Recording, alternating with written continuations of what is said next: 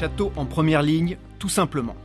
On continue notre série autour des acteurs de la distribution de vin en France, après les cavistes, après la grande distribution, après la vente sur Internet. On va aujourd'hui parler de vente directe et de nos tourismes. Alors pour ce faire, on part dans le Médoc, dans une prestigieuse propriété, le château Prieuré-Lichine, quatrième grand cru dans la classification de 1855 des vins de Bordeaux, presque 80 hectares de vignes répartis sur l'ensemble de l'appellation Margaux, château Prieuré-Lichine, propriété de la famille Balande, Prieuré-Lichine à Cantenac-Margaux, est historiquement l'un des pionniers, un des premiers grands châteaux à avoir mis en place une grosse structure de vente directe et de no Bonjour à tous, vous écoutez Les 4 saisons du vin. Les 4 saisons du vin, le podcast de la rédaction de Sud-Ouest qui raconte le monde du vin à Bordeaux et ailleurs, qui revient sur les faits majeurs et qui tente d'en décrypter les enjeux. Saison 3, épisode 7. Je suis Mathieu Hervé et je suis avec César Compad, responsable de la rubrique vin à Sud-Ouest. Bonjour. Et pour ce podcast, nous sommes ravis de recevoir Lise Latry. Bonjour. Lise. Bonjour à tous les deux. Lise Latry, directrice commerciale et communication du château Prieuré-Lichine.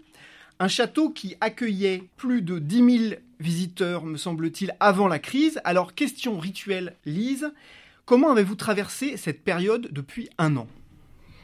Alors c'est sûr qu'on n'a pas pu accueillir euh, toutes les personnes que l'on a souhaitées euh, pendant ces 12 derniers mois, mais néanmoins on a essayé de s'adapter et je vous en parlerai tout à l'heure euh, avec grand plaisir. Alors avant de continuer César, je me tourne vers toi. la vente directe, le no-tourisme, ça représente quoi aujourd'hui dans l'économie du vin et dans l'économie du vin à Bordeaux? Mathieu, c'est très difficile à dire puisqu'il n'existe pas de statistiques.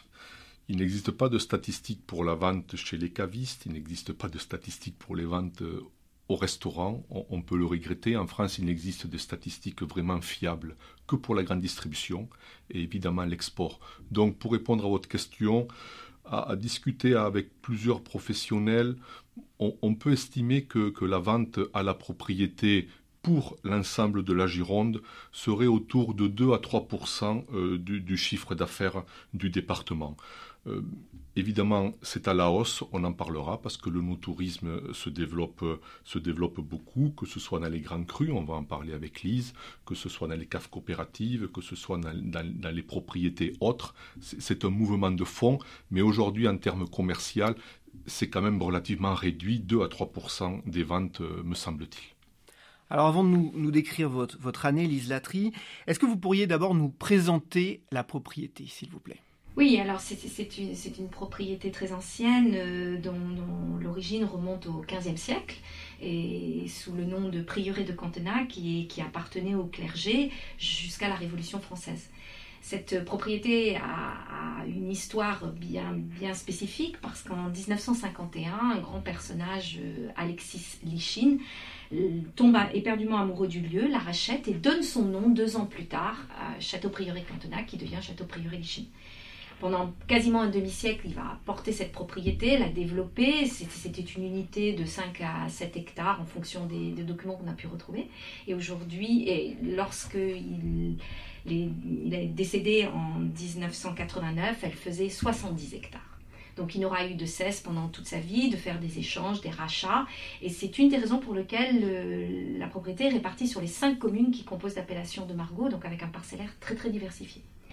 En 99, la famille Ballande rachète euh, le cru et on va connaître toute une phase de réadaptation au niveau du vignoble avec euh, en 2013 euh, la création de notre nouveau cuvier qu'on appelle cuvier tulipe et l'achat de 10 hectares supplémentaires qui font qu'aujourd'hui l'unité Prieuré Lichine c'est un petit peu plus de 80 hectares dont 75 hectares en, plantés en vigne. Alors une fois cette présentation faite, on va rembobiner un peu le film. Nous sommes en mars 2021. Si on rembobine, on repart en mars 2020. Euh, en mars 2020, comment ça se passe dans une propriété comme euh, Priori Lichine lorsque euh, se déclenche la crise du Covid alors, traditionnellement, janvier et février sont des mois que je ne vais pas qualifier de creux, mais ce sont des mois euh, un petit peu plus souples où euh, on, reçoit des visiteurs, bien sûr, mais on est plus en, préparation du plein boom de la, de la saison. Euh, a priori, nous avons quatre personnes permanentes euh, qui, sont là pour euh, assurer l'accueil, les visites et la vente. Donc c'est une vraie équipe. Et quand le confinement est arrivé, bien, nous, on a été un petit peu stoppé net. Et en fait, sur l'année 2020, il faut imaginer que notre espace d'accueil a été fermé un petit peu plus de cinq mois entre période de confinement, euh, fermeture administrative due à, type de, enfin, catégorie d'accueil qu'on faisait puisqu'on est un établissement recevant du public, période aussi d'adaptation et de mise en place de tous les protocoles nécessaires. Donc ça a quand même été une année en demi-teinte. Mais en même temps, cet espace-temps aussi euh, nous a permis de, ben, tout d'abord d'essayer de s'adapter. Alors ça a été euh, euh, la mise en place d'un protocole, les créations d'un kit de dégustation, un cheminement que l'on a créé au sein de, la structure d'accueil, mais aussi déchets. Et, et, si vous voulez, toute cette mise en place qui nous permettait de pouvoir rassurer un visiteur qui venait, qui se présentait a priori Chine malgré tout pour faire une visite. Alors, quand je vous parle aussi de, de freins, il faut imaginer que même quand on a été réouvert, on était quand même euh, limité par le, les contingentements. Enfin, je veux dire, on ne pouvait pas accueillir plus de six personnes à la fois, etc. Donc, ça nous a obligés à quasiment faire uniquement des visites sur rendez-vous, alors que euh, sur Prieuré, on était quand même reconnu pour être à la fois une propriété organisée euh, justement pour pouvoir faire de l'accueil euh, avec une offre d'accueil très large, mais aussi simplement de prendre sans rendez-vous. César, cette année euh, qui, qu'on, vient de traverser, dans toutes les propriétés que, que tu visites actuellement, non seulement ça a évidemment laissé des traces, mais ça a profondément bouleverser les, protocoles et la façon de travailler. Oui, ça, ça, ça a bouleversé les protocoles, même s'il faut, faut différencier de, deux éléments. Il y a la vigne, il y a le chai et ensuite il y a le no-tourisme. Finalement, il y a trois types d'activités sur une propriété. Donc, à la vigne, contrairement à d'autres euh, secteurs, la vigne n'est jamais confinée. Donc euh, on travaille tous les jours, janvier, février, mars. Euh, l'année dernière, rien ne s'est arrêté. En plus, au niveau des contraintes, les, employés étant à l'extérieur, c'est quand même beaucoup plus facile. Pareil au chai, où il y a quand même des distanciations, on peut arriver à trouver une manière de travailler, notamment dans les grandes propriétés comme a priori les Chines. Mais effectivement, c'est au, niveau de l'accueil, au niveau du commercial, au niveau des salons qui n'ont plus été possibles, au niveau des déplacements, surtout l'aspect commercial. Effectivement, l'année a été complètement chamboulée et, dans toutes les propriétés euh, où, on va, on, nous explique bien que le premier confinement a été un véritable choc. C'est certain, pour, vous donner quelques chiffres clés, euh, en saison, nous sommes ouverts 7 jours sur 7. Euh, bien sûr, on a automatiquement fermé le dimanche tout de suite. On a eu tous nos partenaires euh, réguliers et tour, tour opérateurs, agences, croisiéristes, etc. C'est plus d'une vingtaine de partenaires qui, du jour au lendemain, ont stoppé absolument tous leurs programmes en moyenne, on, accueille entre 12 et 14 000 visiteurs. Euh, en 2020, ça a été à peine 3 000 visiteurs. Donc ça fait une baisse de quasiment 80%. Enfin, c'est considérable. Et essentiellement des visiteurs français, j'imagine Alors, ceux qui, ceux qui, en, en, 2020, ceux qui, étaient, ceux qui sont quand même venus étaient en effet à majorité française. Ça représente un peu plus de 65%, alors que traditionnellement, c'est à peine une trentaine de pourcents à partir de là, forcément, ça, chamboule beaucoup de choses, et, même au niveau des, équipes et de la manière de, vivre une saison au niveau des équipes. Est-ce que vous avez, senti que les visiteurs étaient craintifs, euh, étaient, ou au contraire étaient joyeux de venir dans une propriété, de sortir un petit peu d'une routine? Content de sortir d'une routine, oui attentif à la manière dont on les recevait, de voir si on respectait un minimum les mesures gouvernementales, enfin du moins les, mesures sanitaires, ça c'est certain. Je veux dire, notre, notre kit de dégustation, par exemple, tu sais, c'est une poche dans laquelle on, avait mis euh, un verre euh, qu'ils remportaient, qui était exclusivement pour eux, un petit crachoir, euh, une lingette désinfectante, enfin tout ce qui faisait qu'ils pouvaient se sentir en confiance dans le cadre de cette dégustation.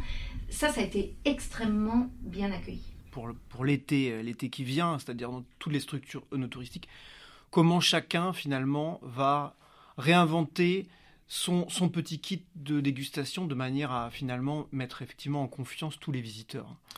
Et c'est vrai qu'il y a du travail à faire là-dessus parce que on, le sait bien dans les propriétés, parfois c'est euh, d'ailleurs ce qui est ce qui est très bien, hein, c'est positif. directement, on rencontre le propriétaire, on est, en lien direct. Mais finalement, dans les caveaux, il va falloir mettre une certaine distance, comme dans les entreprises, comme ailleurs, entre, entre les viticulteurs et, et le public. Mais ce sont des nouveaux équilibres qui, je pense, vont être trouvés assez rapidement. Finalement, c'est pas si compliqué que ça.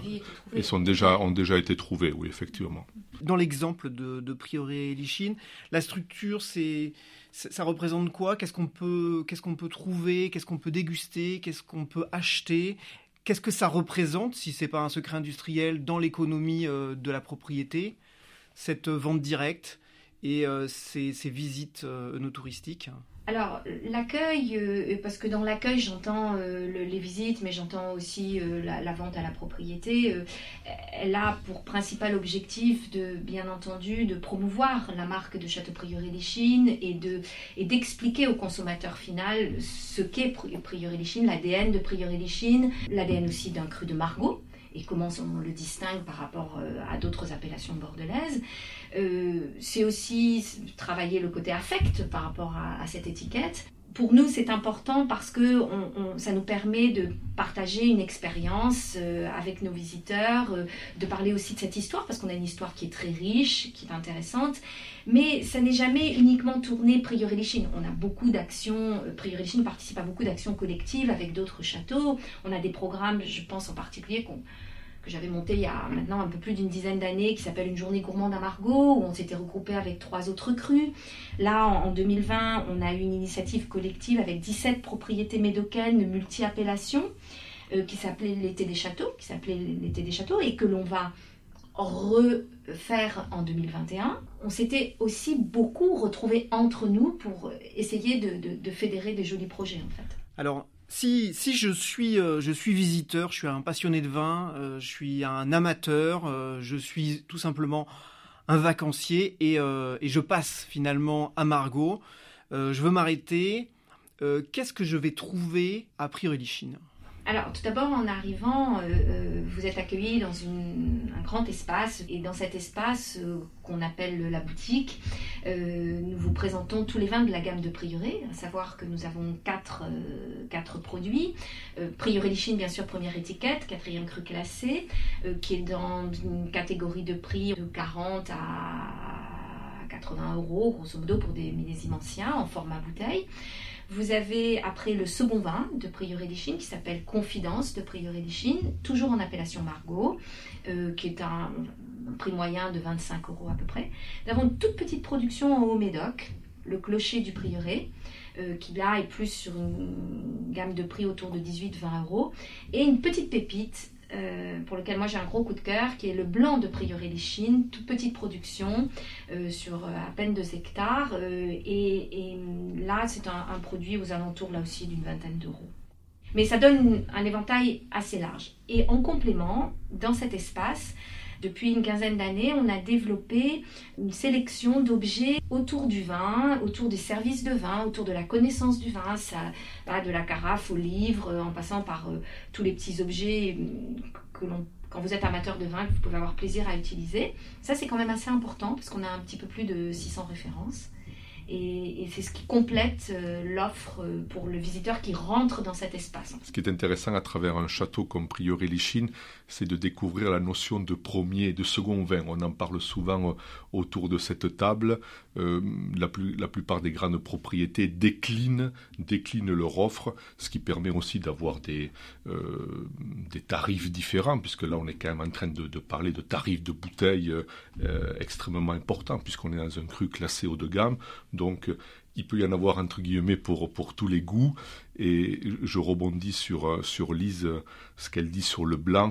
D'une manière générale, il se produit de plus en plus de blanc dans, les propriétés du Médoc qui sont en appellation Bordeaux, puisqu'il n'y a pas d'appellation blanc Médoc, mais c'est un complément de gamme euh, et au, demeurant euh, dont, la qualité grimpe de manière très sensible. On peut d'ailleurs souligner que le magazine Terre de Vin, qui appartient au groupe Sud-Ouest, vient de consacrer un numéro spécial avec une dégustation de, blanc du Médoc.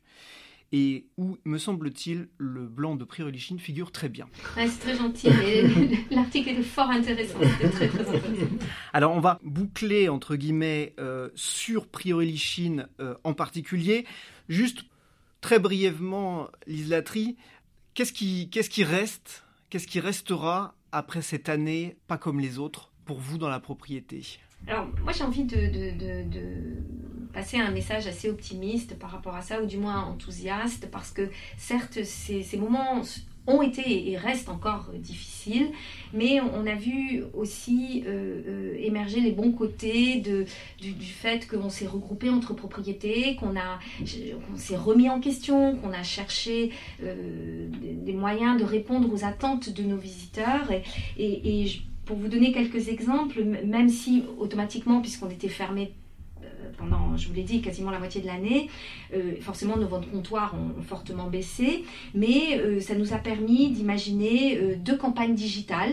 On n'avait jamais pris le temps de s'orienter vers ça par le passé. on a fait aussi une opération de click and collect. on a essayé de on a créé des coffrets euh, qu'on appelle duo in vino, où, en retournant le couvercle à glissière, vous avez un jeu de société au dos de la boîte en bois. Sincèrement, ça, nous a beaucoup intéressé de réfléchir à ça avec toute l'équipe et c'était des projets très porteurs. Euh, et ça nous a permis aussi de comprendre l'importance du digital et, on a fait un gros effort avec la mise en ligne de notre nouveau site euh, en mode responsive, avec la possibilité de, de, prendre des visites en ligne, euh, enfin de réserver des visites en ligne.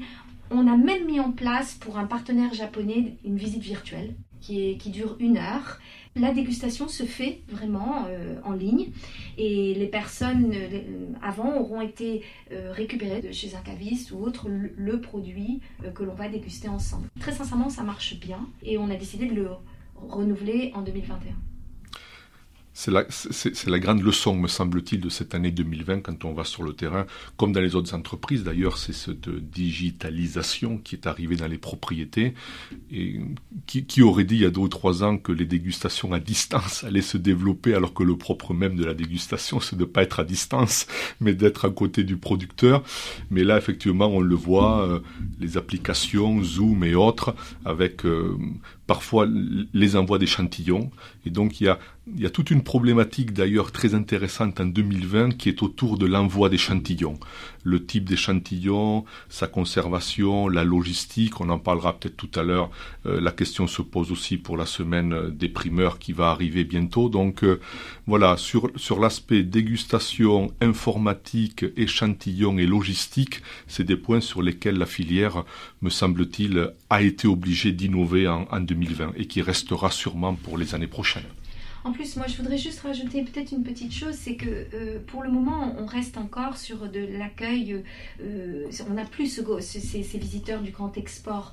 Donc, euh, je, pense que même en 2021, on va devoir continuer à adapter notre offre parce que ces visiteurs-là ne, sont plus demandeurs tout à fait de la même chose. Et, là, par exemple, on est en train de réfléchir sur euh, des formes d'accueil avec euh, un accent très fort sur la dégustation et non pas sur le parcours de visite, euh, pour, pour les explications de, de, de, tout le parcours technique en fait. Du coup, ce sont des visites qui sont plus courtes, en général une heure au lieu d'une heure et demie à deux heures. Et vraiment tourner sur ce partage d'expérience, d'un moment, et c'est ça qui attire énormément la clientèle. Et la clientèle, depuis le début de l'année, n'est comme on, se serait attendu, comme, on aurait espéré une clientèle, ou du moins comme on pensait une clientèle locale, mais quand même une clientèle hors Aquitaine, de gens qui sont euh, en famille, qui viennent là en vacances et, qui, euh, de ce fait, euh, veulent vivre une, expérience. Et, et, même si les restaurants sont fermés, même si c'est pas toujours facile d'organiser une journée autour de ces découvertes de propriété, ils sont, ils sont présents. Et c'est vrai qu'on l'a vu aussi euh, cette année 2020, comme le disait Lise, c'est essentiellement les étrangers qui sont pas venus. Donc, euh, on a vu pour la première fois des opérateurs ici en Gironde faire des campagnes pour attirer euh, les Girondins, pour attirer les Aquitains. Quelque part, on a redécouvert une population locale qui effectivement n'avait peut-être pas été entre guillemets très travaillé par les propriétés, puisque évidemment Bordeaux est connu, donc il y a beaucoup d'étrangers et autres, mais on, les voit dans, des chiffres Mm, sur beaucoup de propriétés que la, clientèle française a redécouvert euh, certains châteaux et peut-être que les châteaux s'en sont aussi un peu plus occupés qu'ils ne s'en occupaient précédemment et, c'est sûrement un, volet à travailler en 2021. On est dans une grande région. Euh, beaucoup de gens croient connaître le vin, le connaissent pas assez ou ne, ne viennent pas à côté de chez eux et finalement on se rend compte qu'il y a beaucoup de richesses à côté de chez soi. On a commencé par le vaisseau amiral finalement de, de l'onotourisme en, Gironde, qui est tout simplement la Cité du Vin, Exactement. qui a fait un été effectivement avec euh, un public euh, local et, girondin. Et heureusement en fait que effectivement ce public était présent et tout le monde finalement est, content. Euh, bien sûr, bien sûr, bien sûr.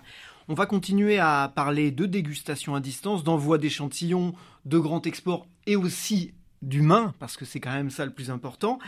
On, a l'habitude, Lise d'interroger euh, tous nos interlocuteurs ici sur les vins de Bordeaux en général, ou les marchés différents de, de vins de Bordeaux aujourd'hui, qui, pour certains, connaissent une crise, pour d'autres, ont connu ou connaissent des épreuves, notamment des épreuves à l'international, notamment on peut penser aux, taxes dites Trump qui viennent de, se terminer en principe. Euh, comment euh, vous, de votre poste d'observation, euh, vous voyez, vous observez les mouvements différents, c'est-à-dire notamment les grands crus classés et puis les autres, et comment vous observez les crises qui peuvent traverser ou les uns ou les autres? Il est certain qu'en 2020, quand, quand la crise a commencé, on, a eu de très très grosses inquiétudes, euh, notamment pour, euh, pour, la mise en marché primeur et, pour cette campagne que on pensait quasiment impossible à tenir mais c'est là où on se rend compte aussi que Bordeaux est, très fort et que euh, grâce euh, à à la fois euh, les efforts des courtiers, les efforts des négociants, les, les, efforts aussi de, de, de, tous les groupements, je pense en particulier à l'Union des Grands Crus de Bordeaux, enfin tous ces acteurs qui sont autour de cette filière, on a finalement pu faire une campagne, certes différente de par le passé, mais qui a bien été là et qui a plutôt été très positive.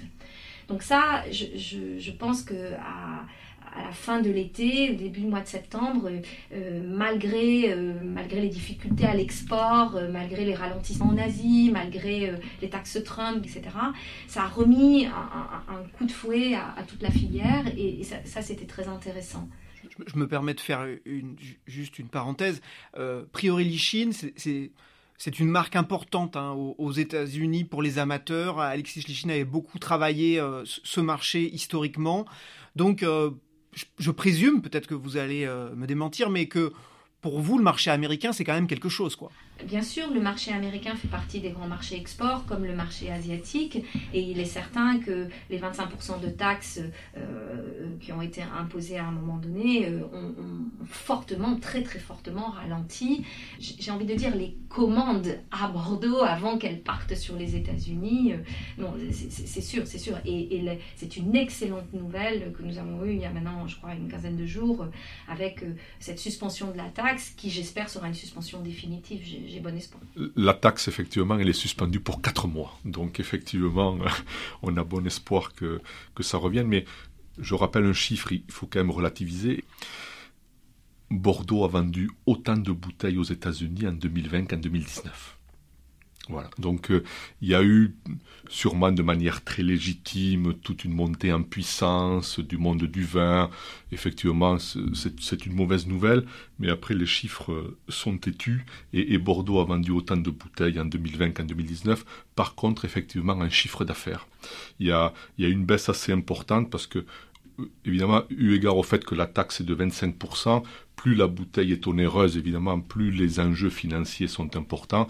Et en bout de chaîne, qui, quel consommateur va accepter de payer 20 ou 25% de plus euh, euh, pour, pour une bouteille? Donc voilà, il y a une différence entre le volume et la valeur. Et, l'autre élément, c'est le décalage de, sur la livraison des primeurs.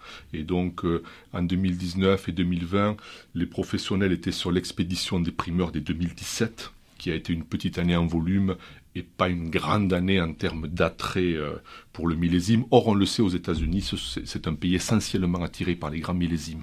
Donc, ce double fait fait que, heureusement, il semble que les conséquences réelles de cette euh, taxe soient relativement limitées pour le Bordelais. D'autant qu'en 21, on peut imaginer que tout le vin qui n'a pas été envoyé précédemment le sera on a une grande chance dans le monde du vin, c'est que le produit y vieillit et il n'est pas périssable. Donc ce qui n'a pas été envoyé l'année dernière devrait l'être cette année. Alors, ça, permet de faire la transition avec, avec les primeurs. Euh, parlons-en. Euh, comment, comment ça se prépare? Comment vous voyez euh, la campagne qui va bientôt s'ouvrir dans deux mois? Est-ce que vous avez commencé à y travailler? Je présume que, évidemment, vous en êtes où? Alors, euh, pour tout, vous dire, euh, hier nous avons fait euh, les, dernières dégustations pour déterminer notre assemblage définitif sur le millésime 2020. alors, dans la vie d'un cru, eh bien, on va, on, va, faire tout de suite un petit rétro-planning.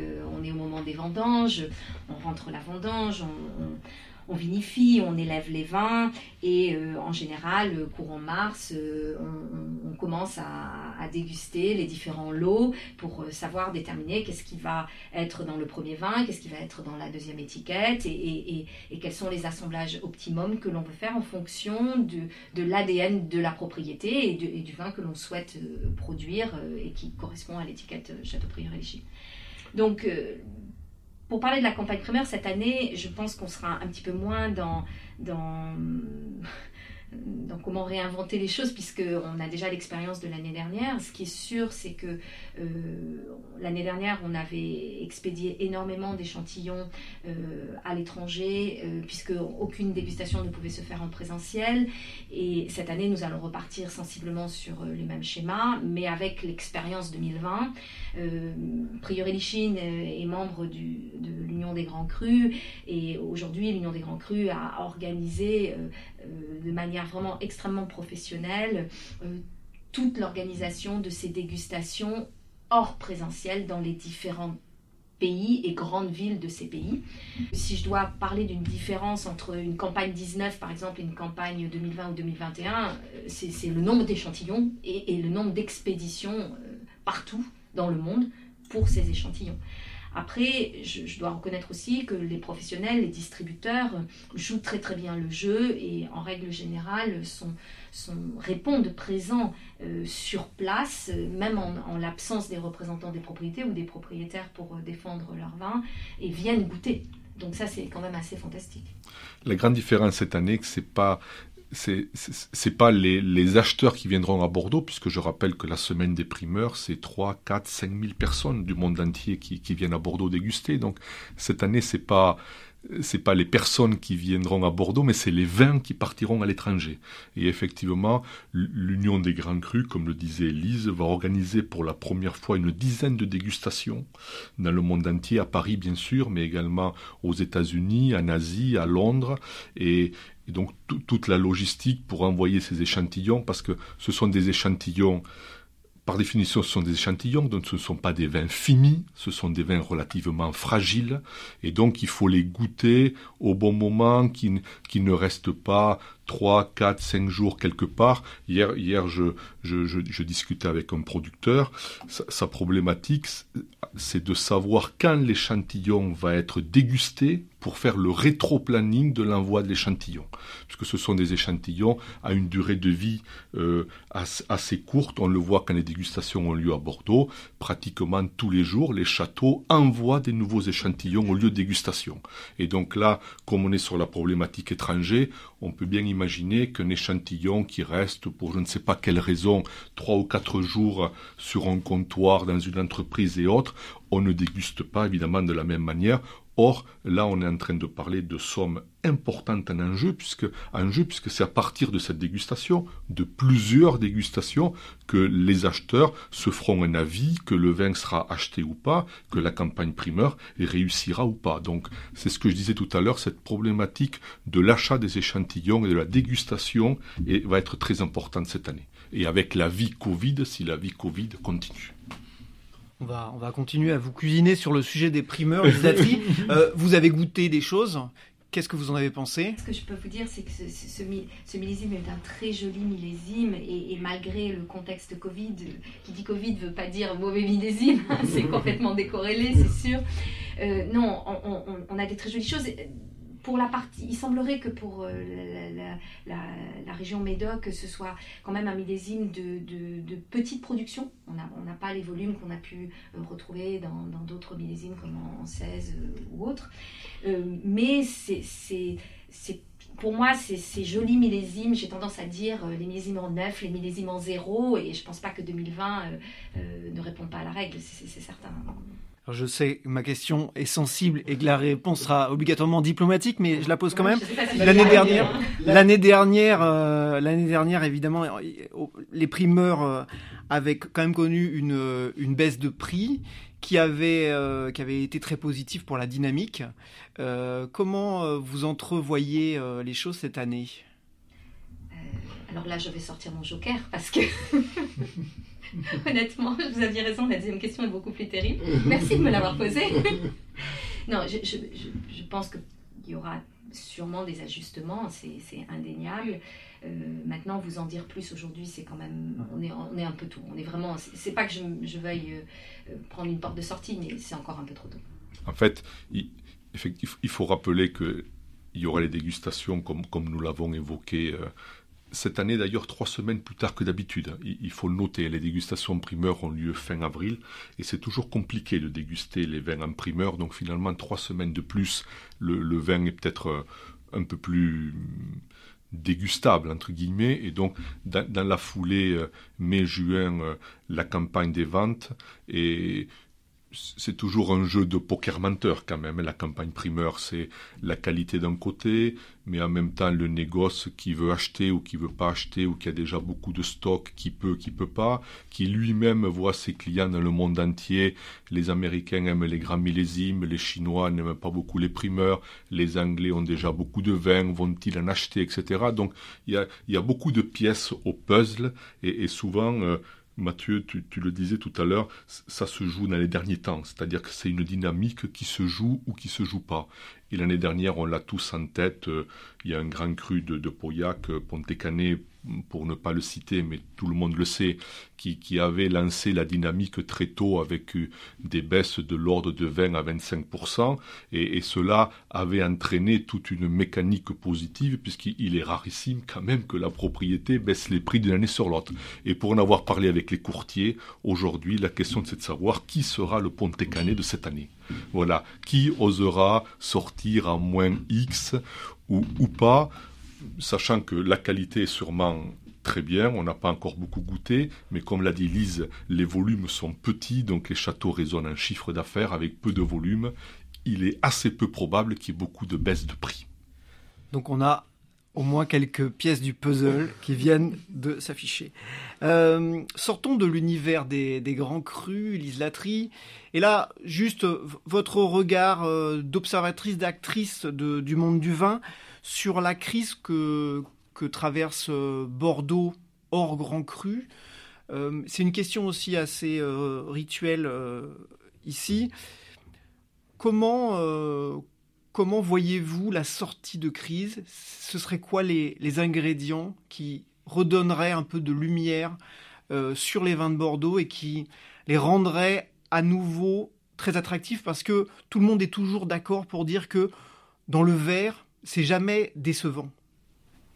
Non, alors c'est certain, la qualité des vins de Bordeaux aujourd'hui est indiscutable et je pense que personne ne, la remet en, question, c'est sûr, quelles que, soient, euh, les appellations, euh, quels que soient euh, les classements ou autres, ça, c'est certain. très sincèrement, si, j'avais la réponse à pourquoi le désamour de, des consommateurs, que ce soit étrangers ou même français, par rapport au, vin de Bordeaux, je, je, promets, je, le dirai bien haut et bien fort. Je, ne sais pas, peut-être une des pistes, et, vraiment ça n'engage que moi, ça serait d'aller vers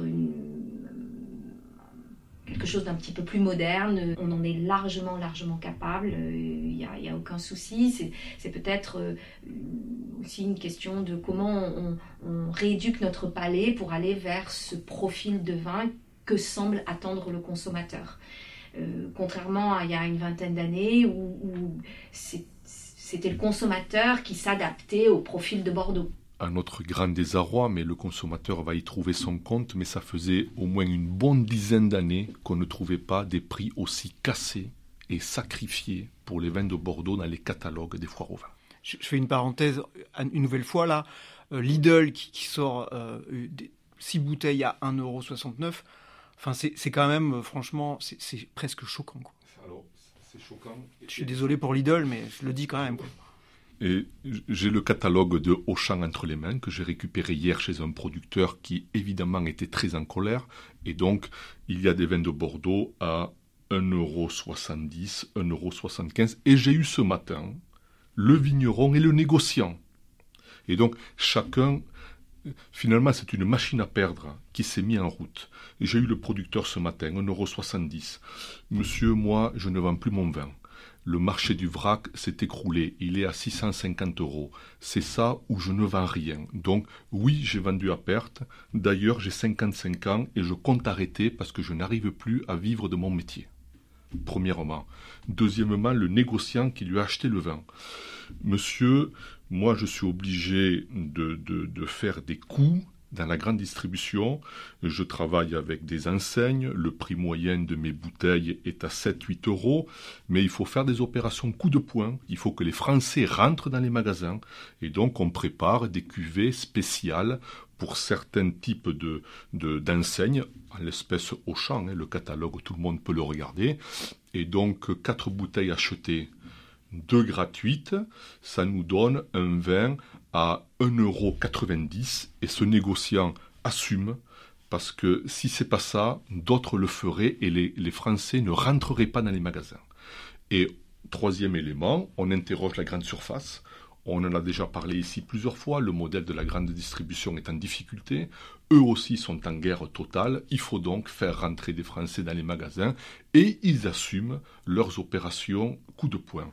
Le viticulteur doit le faire, le négociant assume, la grande distribution assume. Au final, on a des bouteilles de vin de Bordeaux et Bordeaux supérieur à moins de 2 euros la bouteille, et comme l'a dit Lise, souvent décorrélé de la qualité. Donc c'est pas parce que le prix est comme ça que la qualité est à l'avenant. C'est quand même des vins de Bordeaux, c'est contrôlé, il y a des organismes, tout ça est complètement calé, et au final, eh écoutez, restons positifs, au final, c'est le consommateur qui va en profiter, puisqu'il va avoir de, de bons vins de Bordeaux à 2, 3, 4, 5 euros la bouteille. C'est un constat.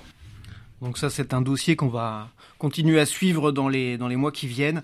Alors revenons pour terminer a priori Lichine.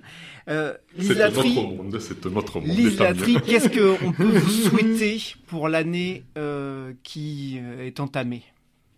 Alors d'abord, euh, j'ai envie de vous dire le retour de, de nos visiteurs, parce que ça c'est vraiment très important, et c'est ce qui crée aussi une dynamique pour toute l'équipe euh, a priori, pas seulement, euh, pas seulement les quatre personnes qui accueillent, mais c'est tout le monde, parce que euh, c'est cet enthousiasme et, cette présence permanente de, personnes, ça c'est très important.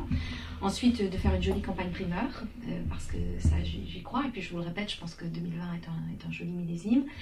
Et, et, puis, très très très très vite, d'oublier, de pouvoir à nouveau revoyager pour aller promouvoir nos vins, euh, aller à la rencontre euh, de nos distributeurs, de leurs clients et, de pouvoir à nouveau partager cette expérience sur le monde des grands crus. Parce qu'on est en train de parler de toutes les difficultés des vins de Bordeaux, mais la première difficulté, c'est que la qualité est dans le verre, nous l'avons dit, mais les producteurs, les négociants n'ont plus l'occasion de convaincre, de voyager, euh, dans les restaurants, ils sont fermés. Chez les cavistes, il n'y a plus de salon des, vignerons indépendants. Donc finalement, vous pouvez parler de toute la qualité que vous voulez. Si jamais il n'y a pas l'occasion de la rencontrer dans le verre et d'en être convaincu, évidemment, c'est un gros problème. Donc espérons que 2021 lève cet handicap. Donc le conseil de la journée et euh, pour les mois qui viennent, c'est aller dans les châteaux, aller dans les propriétés, aller à Priori-Lichine poussez la porte, découvrez et vous allez trouver des trésors. Merci beaucoup, merci à vous deux. Merci. Merci César. Merci. Voici que cet épisode 7, saison 3 des 4 saisons du vin est terminé. On se retrouve ici avec de nouveaux invités pour parler de l'actualité du vin à Bordeaux et dans le monde. Un grand merci pour votre présence. Merci aussi à vous tous qui êtes toujours plus nombreux à écouter nos podcasts. N'hésitez pas à nous envoyer vos remarques, avis, suggestions pour des prochains podcasts à podcast.sudouest.fr. Retrouvez tous les épisodes sur Deezer, Spotify, iTunes ou Google Podcast. Merci, à bientôt